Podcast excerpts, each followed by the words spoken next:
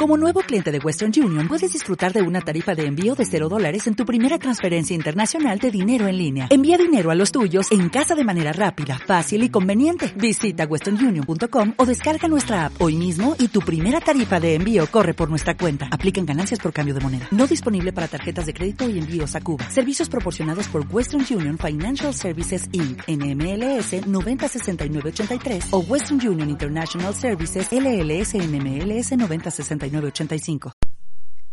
Estás escuchando Revelando el Viaje en radioviajera.com.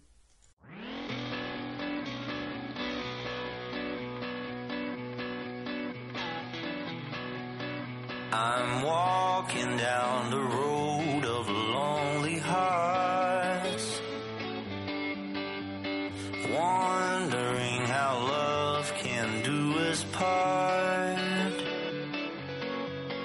Sometimes I think that we were meant to be living in a world of fantasy. Oh, don't you know you gotta go all the way down the road? Feel the sun, baby, heating your soul. Learn how to live with your highs and your lows. I'm on your side. Russian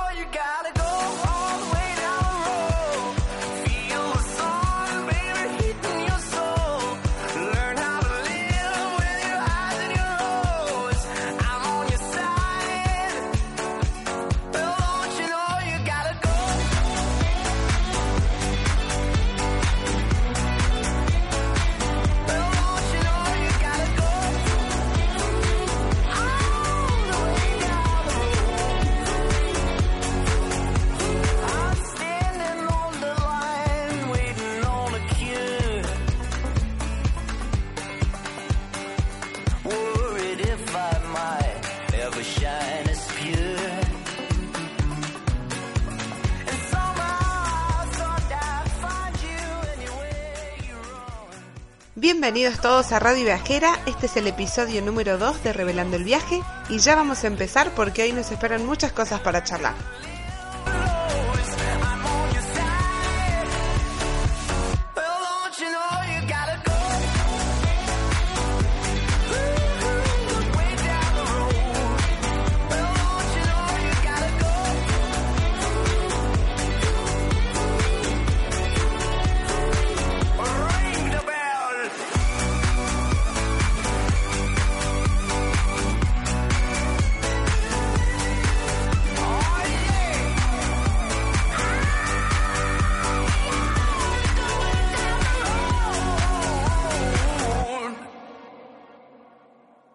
De lado que lo que nos permite viajar a un lugar o a otro es el presupuesto, sin lugar a duda la elección del destino, en mi caso, está basado principalmente en la fotografía. Mi Google Maps está lleno de estrellas amarillas por todo el planeta. Esos lugares son los que he marcado porque los quiero visitar. Para llegar a este punto tuvieron que pasar un altísimo y complejo estudio visual fotográfico. Bueno, ni tan complejo tampoco. Solo me fijo en la posibilidad de fotografía que ofrece cada lugar, y obviamente, si me gusta lo que veo, será anotado en mi lista. Siempre hay que estar atentos a las postales de cada lugar. Es el primer flechazo que nos va a hacer el destino. Hay lugares que te guiñan el ojo desde la primera vez y hay otros que les cuesta un poco más, unos cuantos pares de imágenes. No solo podemos decidirnos por un destino a través de las fotos que nos cruzamos en Internet, sino también por las películas por las que nos dejamos influenciar. No estoy hablando exclusivamente de paisajes, sino por el concepto en general que nos transmiten las películas y lo que nos hacen sentir en ese conjunto de personajes, música e imágenes. En mi opinión, la fotografía de una película es el 50% de la misma. El director fotográfico es responsable del éxito o del fracaso de una película en la misma medida que lo es el director general. Esto quiere decir que el peso que tiene la fotografía dentro de una película es más de lo que pensabas. Se dice que las cosas primero entran por los ojos. Pues aquí está la cuestión. Si una película no te llama la vista, posiblemente no te enganches con ella y no termines de verla. Para que sea llamativa, hay mil asuntos de fotografía que tenerse para que esto funcione. Encuadre, foco, profundidades, iluminación, escenografía, maquillaje, vestuario. Sí, Un director fotográfico trabaja con la mayoría de las áreas que hacen posible una película. Toda esta sumatoria de cosas son las que te atrapan. Particularmente a mí, que soy viajera, me atrapan y me llevan a querer estar en esos lugares, tratar de reproducir esos paisajes que me hicieron conocer la película. Me pasó cuando vi la película La playa, quería teletransportarme en el mismo preciso instante que terminó el film. Fly me to the moon, let me play among the stars, and let me see what spring is like on a Jupiter and Mars. In other words, hold my hand. In other words, baby, kiss me. Fill my heart with song and let me sing forevermore. You are all I long for, all I worship and adore. In other words, please be true. In other words, I love you.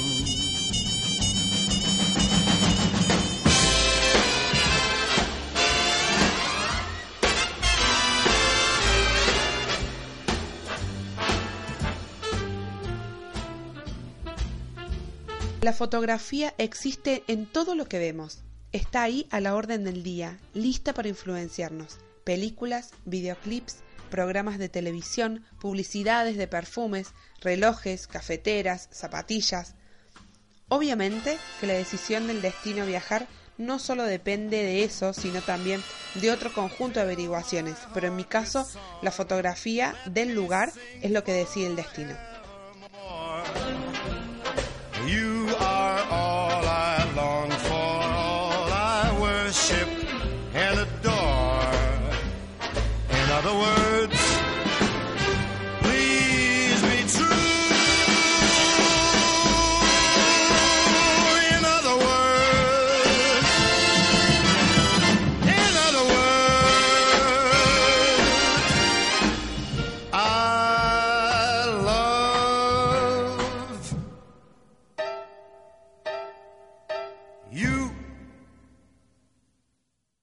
Definitivamente, uno de los lugares que más me atrajo por su fotografía fue Venecia. Esta es la ciudad protagonista de hoy. ¿Y qué decir de Venecia que ya no se haya dicho?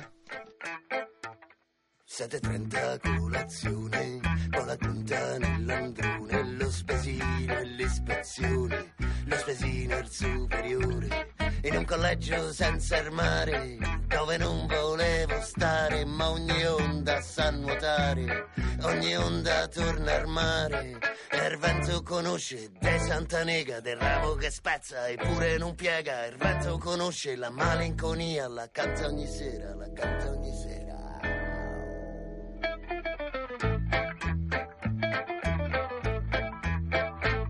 Io ero uno, uno soltanto, che baciava la luna e le stelle con gli occhi di pianto, con gli occhi d'asfalto, senza santi in paradiso, una smorfia ed un sorriso e Santa Nega sopra il viso.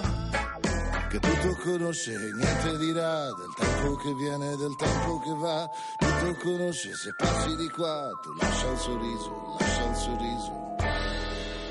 Amore mio, mi rivedrai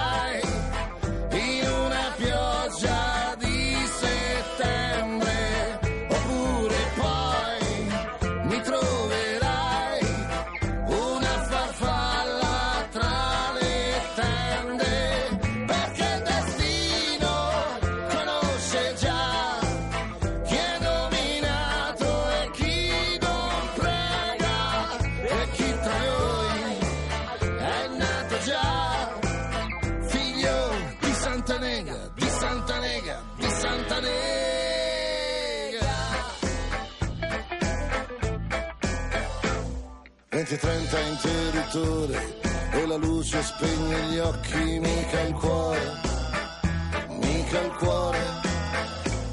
così la mente vola via e si ritrova innamorati in una via, in una via.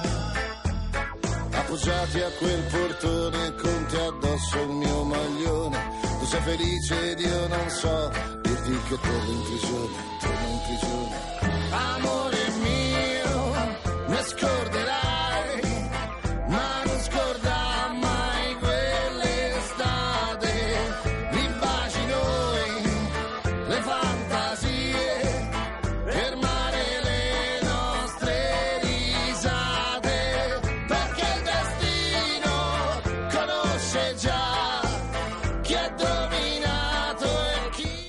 Lugar es Patrimonio de la Humanidad declarado por la UNESCO en 1987.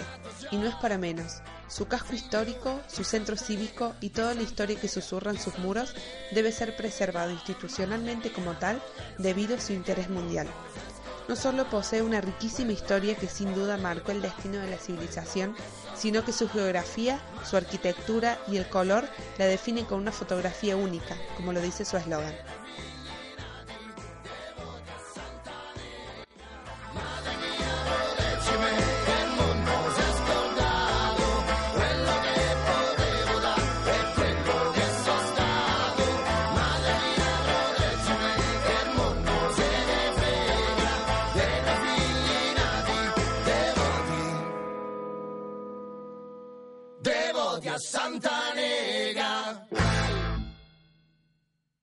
Callejones sin salida, pasadizos que si no los conoces se convierten en laberintos de novela. De día sumamente preciosos, de noche un poco tenebrosos. Venecia siempre se las arregla para hacerte sentir. Hay muchísima gente a la que no le gusta Venecia y que no volvería. Será tal vez por lo turística y concurrida que es, o por el olor que posee en algunas estaciones del año. Será por los precios elevados que sufre el turismo por ser un lugar tan especial. La cuestión es que hay que personas que decidieron no volver jamás. En cambio, hay otras como yo que a pesar de haber sufrido el turismo en masa por seis cruceros que llegaron esa semana, calores de 40 grados, olores que jamás había percibido en mi vida, precios que acariciaban las nubes, espero volver a recorrer esas callecitas adoquinadas.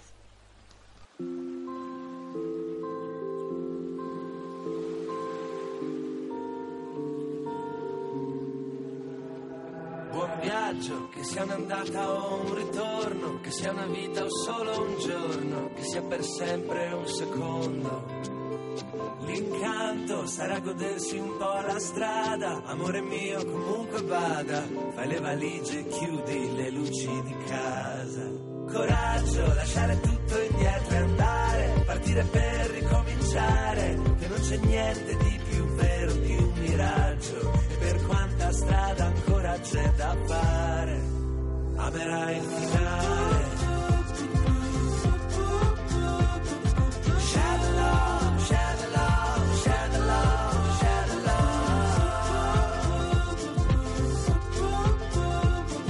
shadow, shadow, shadow. Chi ha detto che tutto quello che cerchiamo è sul palmo di una mano e che le stelle puoi guardarle. Solo da lontano ti aspetto dove la mia città scompare e l'orizzonte è verticale ma nelle foto hai gli occhi rossi e vieni male. Coraggio lasciare tutto indietro e andare partire per ricominciare che se ci pensi siamo solo di passaggio e per quanta strada ancora c'è da fare amerai il finale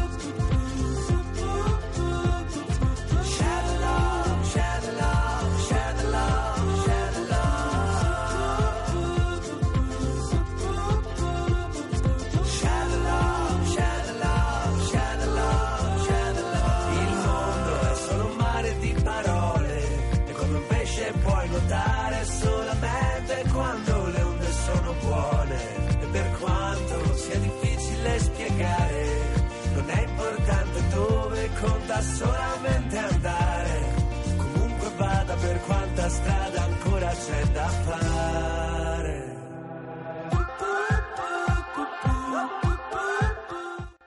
Tuvimos la suerte de hacer un city tour con una veneciana enamorada de su tierra y que apreciaba la importancia del turismo, dejando de lado todo el daño que éste le está haciendo a esta joya citadina.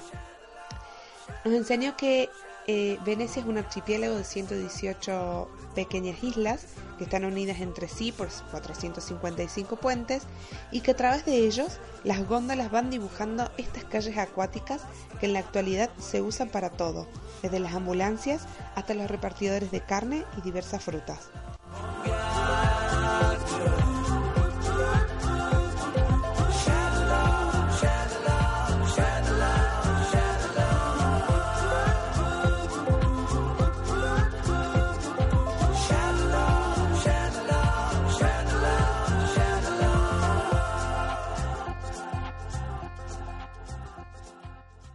Venecia se ha incendiado tantas veces que se llegó al punto de prohibir el fuego en las islas. Por eso, si querés comer una buena pizza italiana, no la vas a conseguir en Venecia, ya que los hornos piseros no son lo mismo sin la leña y el carbón.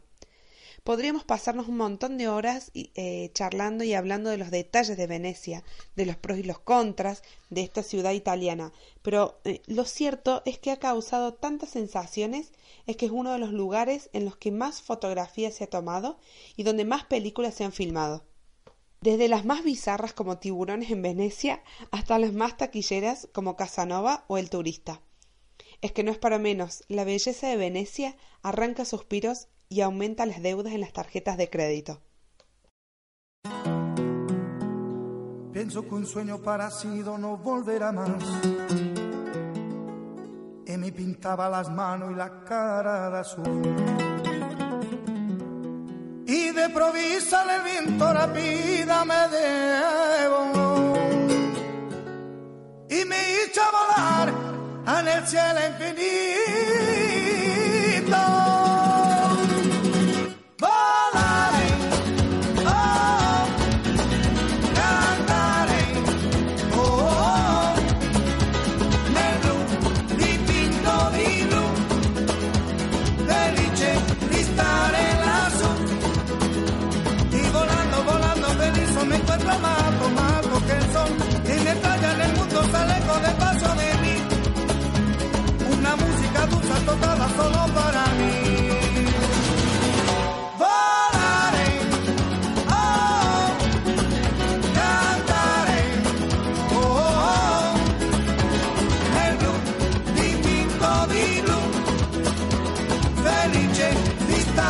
Lassù.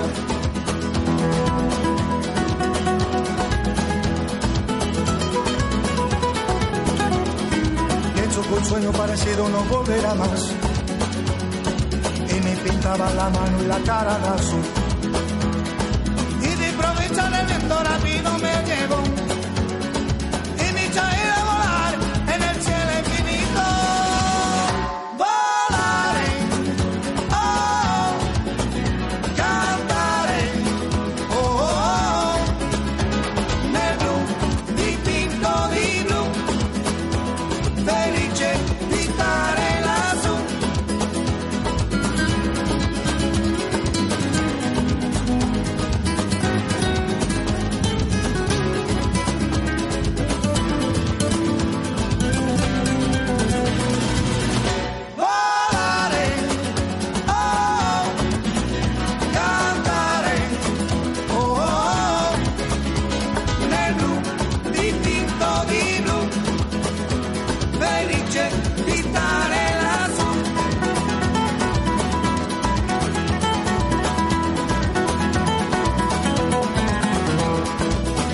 Un sueño parecido no volverá más.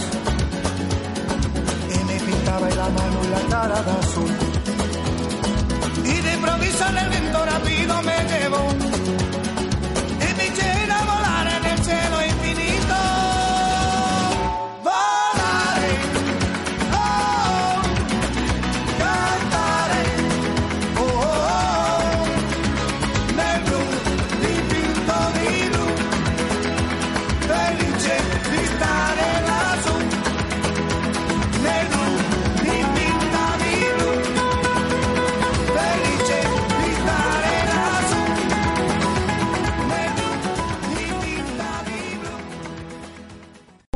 Fuera poco, este archipiélago también es conocido por ser la sede más popular de uno de los acontecimientos artísticos más grandes de la historia. Estoy hablando de la Bienal de Venecia, o en italiano, como lo conoce la mayoría, la Bienale di Venezia. La primera se realizó aquí en Venecia en el año 1893 y por ser la primera se convirtió en la más antigua, la más importante y la más prestigiosa exposición internacional de arte contemporáneo en el mundo entero.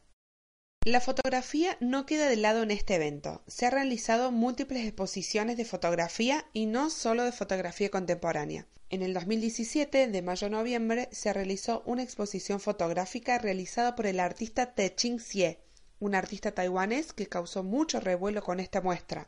La obra consistía, o mejor dicho, eh, estaba basada en una sola fotografía que se reproducía en toda la sala.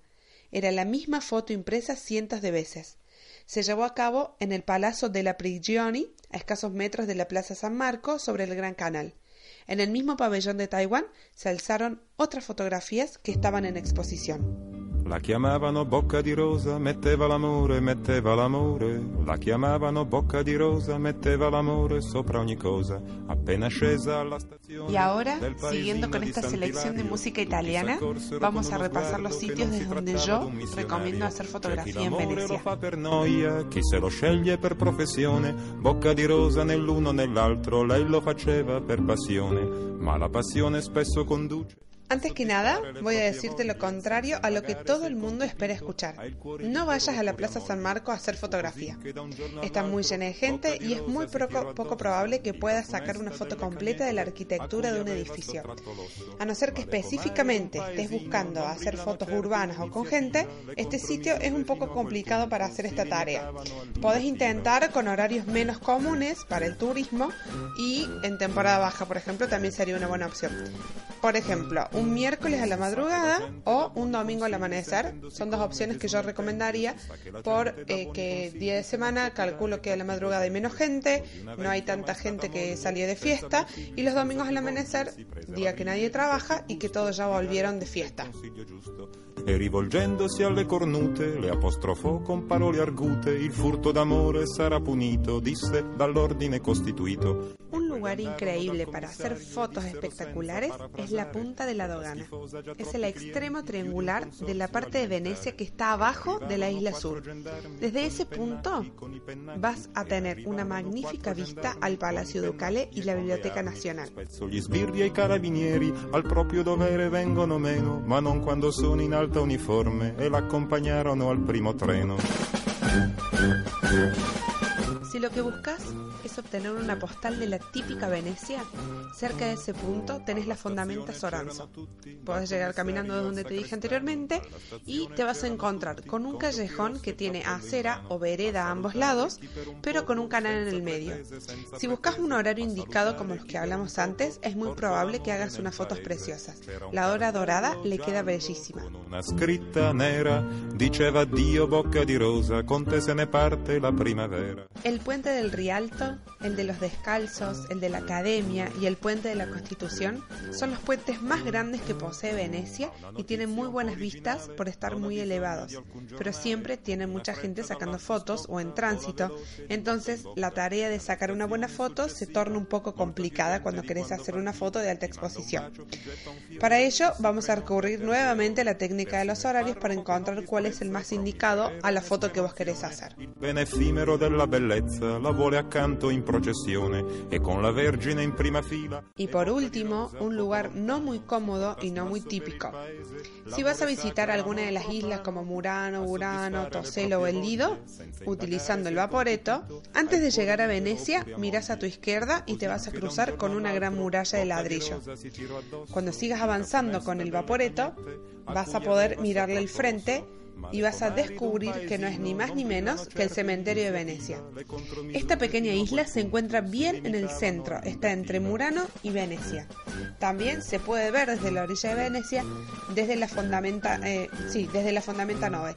Pero cuando pasas por el Vaporeto, la vista es realmente increíble. Aprovecha y dispara. E bocca di rosa poco lontano si porta per il paese l'amore sacro e l'amor profano.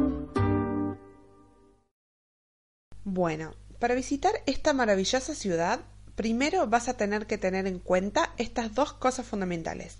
Uno es el presupuesto que vas a tener.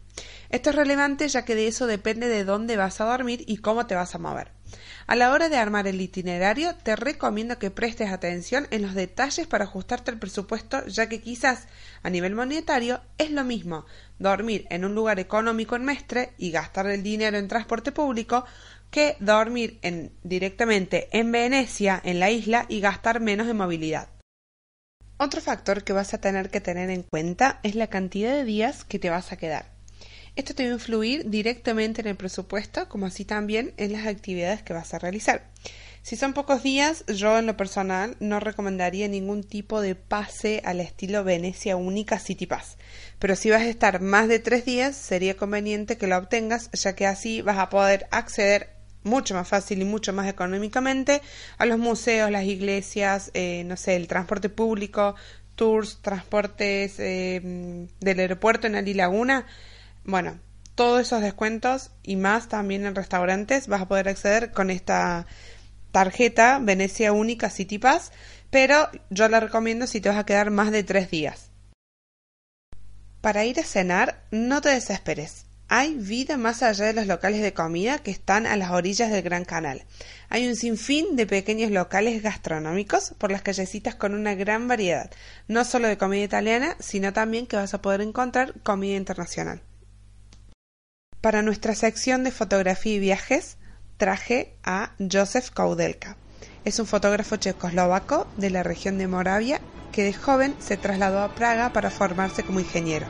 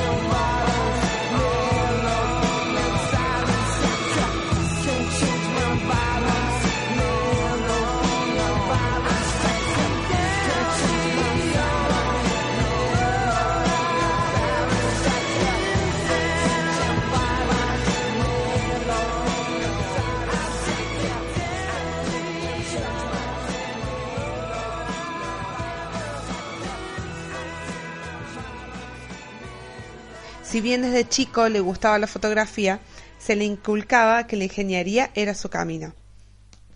Una vez que ya se formó como ingeniero, se sigue desarrollando su profesión con normalidad, sigue sacando fotografías para mechar con esa actividad con su profesión. Tanto era el tiempo que él le dedicaba a su afición, que pasó a convertirse en su actividad principal. Básicamente se hizo conocido por sus talentosas obras reflejando la vida de los gitanos en Checoslovaquia. Tanto compartía con ellos que de a poco se fue ganando un lugar en su comunidad y pudo vivir en carne propia su cultura y sus costumbres. Él pudo reflejar en imágenes cómo este pueblo, sin mucho preámbulo, fueron apartados y marginados de la sociedad europea. Él gustaba mucho de la música tradicional romaní que lo llevaba de la mano a convertir al pueblo gitano en su principal sujeto de fotografía. Más adelante es invitado por el director de teatro de Praga a fotografiar obras teatrales y junto a Marieta Luskakova emprende varios viajes por el este de Eslovaquia con el fin de fotografiar celebridades religiosas. Después de publicar en exposiciones sus fotografías de los gitanos, lo cual tiene una gran repercusión, viaja a Rumania para continuar con su proyecto sobre la cultura y el estilo de vida de estas comunidades romaníes y regresa a Bohemia el día anterior a la primavera de Praga. Todos sabemos que fue una invasión de Checoslovaquia por parte de las tropas del Pacto de Varsovia.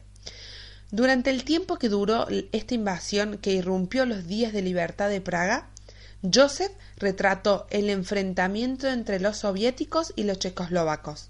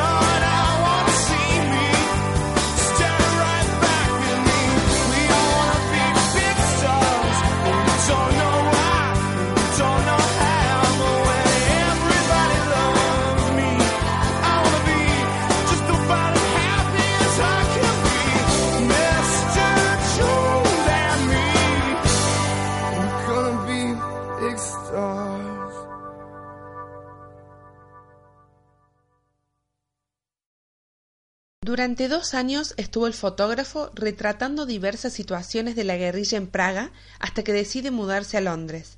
Tenía un permiso de visación de tres meses, pero se le vencieron y no volvió.